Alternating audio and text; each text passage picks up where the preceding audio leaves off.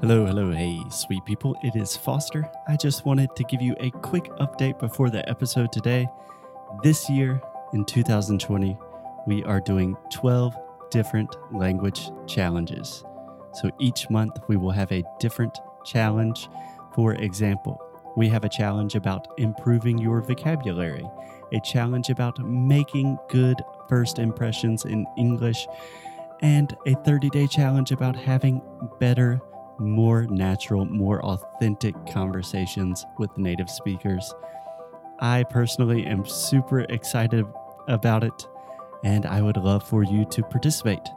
So, if you like this show, if you like what we do, and you are serious about improving your English in 2020, then I really think you should participate in some of these challenges. So, if you would like to learn more, just check out inglesnocru.com. Let's get on with the show.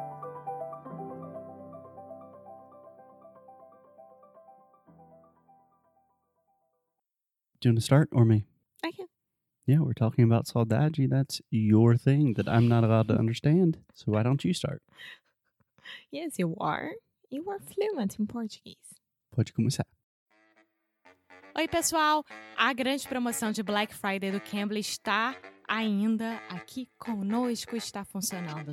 É 60% de desconto nos planos anuais do Cambly e no Cambly Kids. Isso tudo é com o nosso código, com os nossos códigos, na verdade, que é rádio 60 off e rádio 60 off kids. E lembrando que o 60 é em numeral, tá? Isso é muito, muito bom. E, gente, Black Friday todo mundo gosta, todo mundo ama um desconto maravilhoso e a gente está aqui para anunciar isso. Eu espero muito que vocês aproveitem.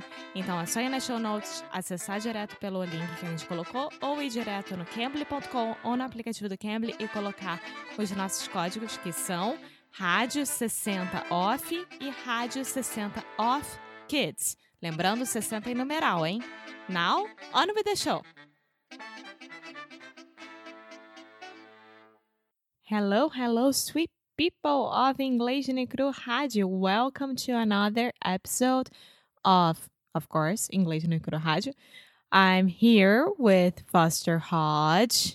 Hello, sweet people. That is my phrase. And I'm Alexia Souza, the guinea pig of this situation. And today we are continuing continuing talking about the untranslatable Yeah, untranslatable. untranslatable words around the world. And our pick for today is saudade. Saudade. Yeah. Saudade, amor, que saudade. Choose whatever song you want. Most Brazilian songs contain the word saudade. Yeah. Well, there are a lot. But, Foster, my question is for you today. Sure. Do you understand the meaning of saudade? Yes. And Well, I can describe it intellectually, and I can also. I was going to say tentar. I'm going to try. I can attempt to describe it emotionally and what I feel deep, deep down in my soul. okay, go ahead. So I have two ways of thinking about saudade.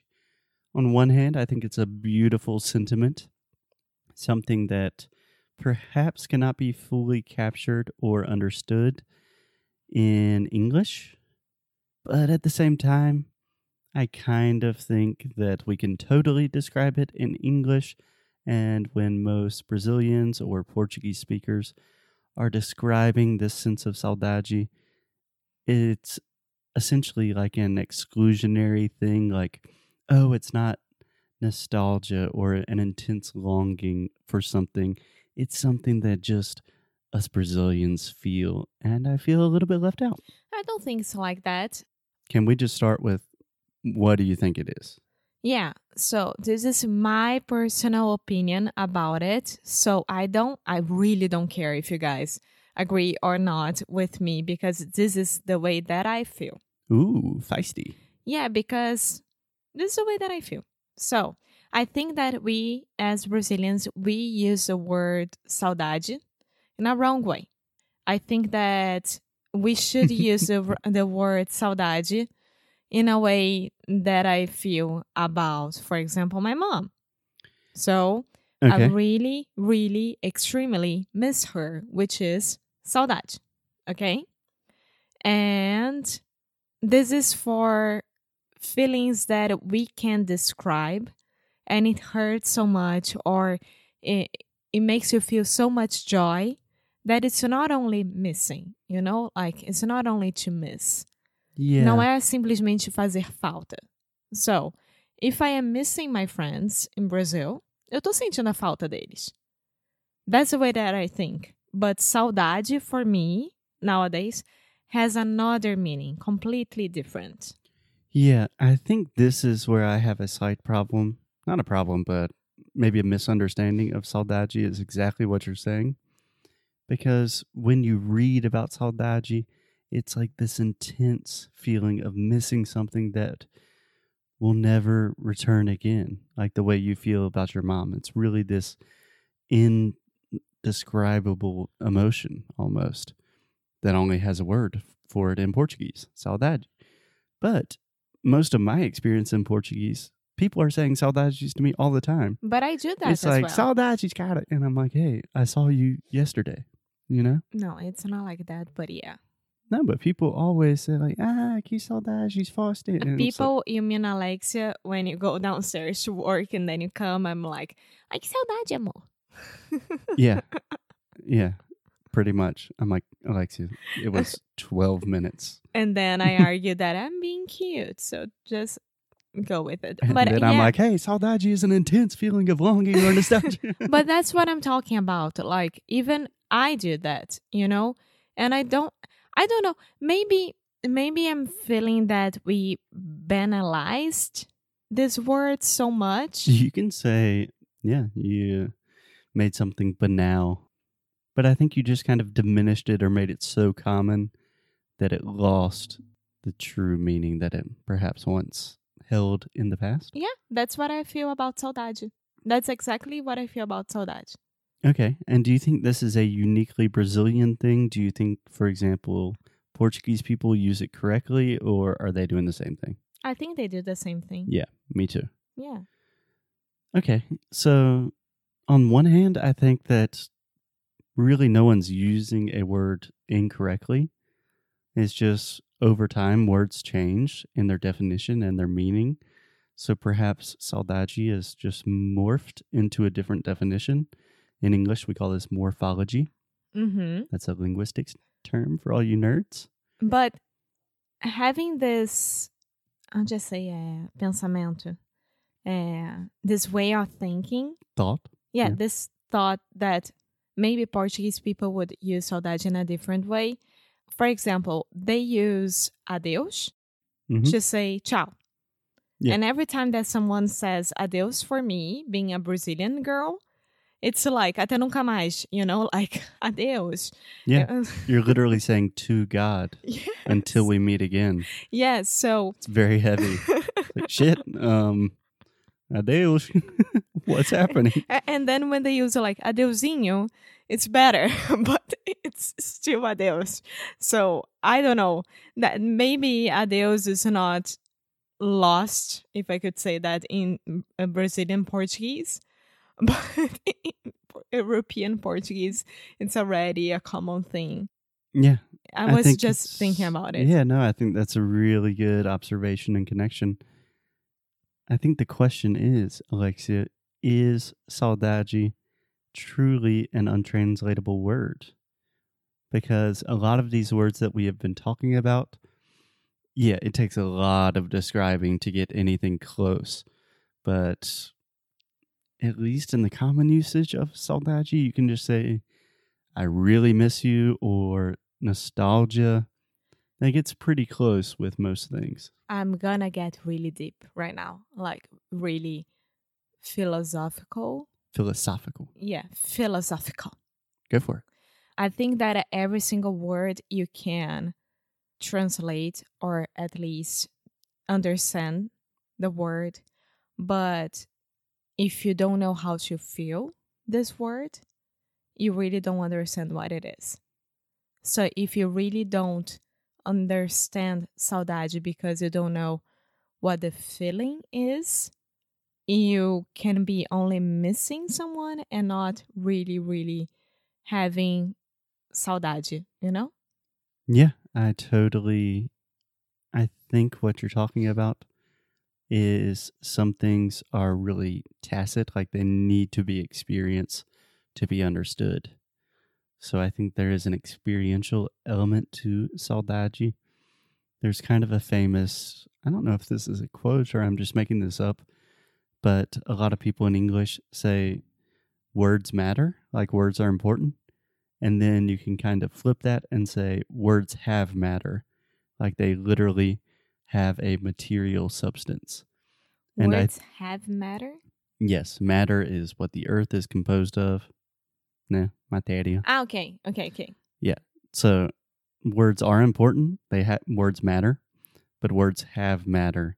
Is the word saudade really comes from an experience that exists that it does you can't just describe it. It's actually something that existed in your life and it's there.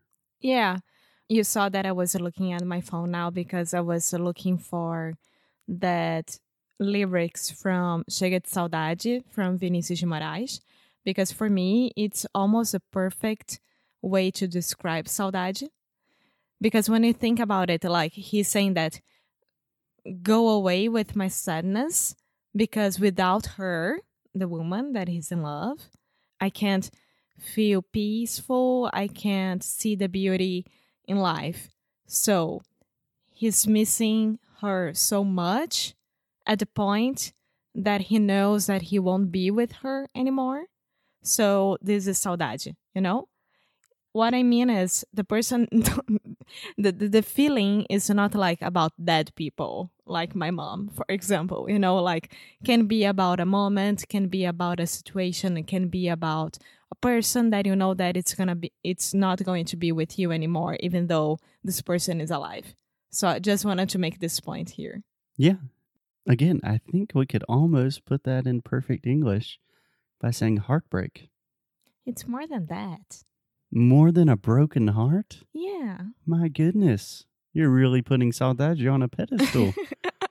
Your heart is the most essential organ that we have. Yes, because you can you can feel saudade about good moments as well. It's not a heartbreak only. It's not a bad a heartbreak. what did I say? Heartbreak. Yeah. Okay. Heartbreak. Heartbreak.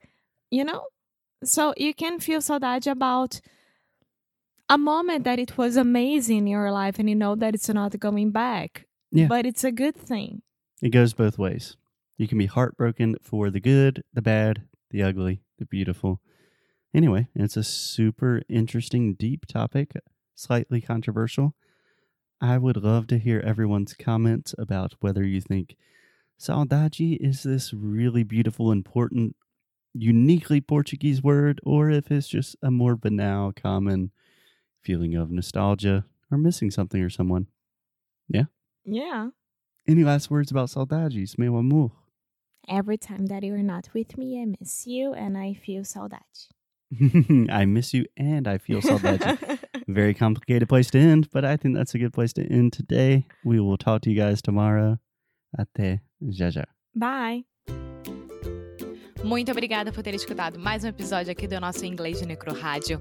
Como sempre, vou pedir para você deixar sua review, deixar o seu e-mail no nosso site inglêsdenecru.com, ficar de olho nas novidades que a gente sempre manda, nossos recursos grátis, enfim, todas as novidades que a gente puder, a gente vai estar compartilhando com vocês, principalmente por e-mail. Então, é isso. Eu quis aqui dar esse recado.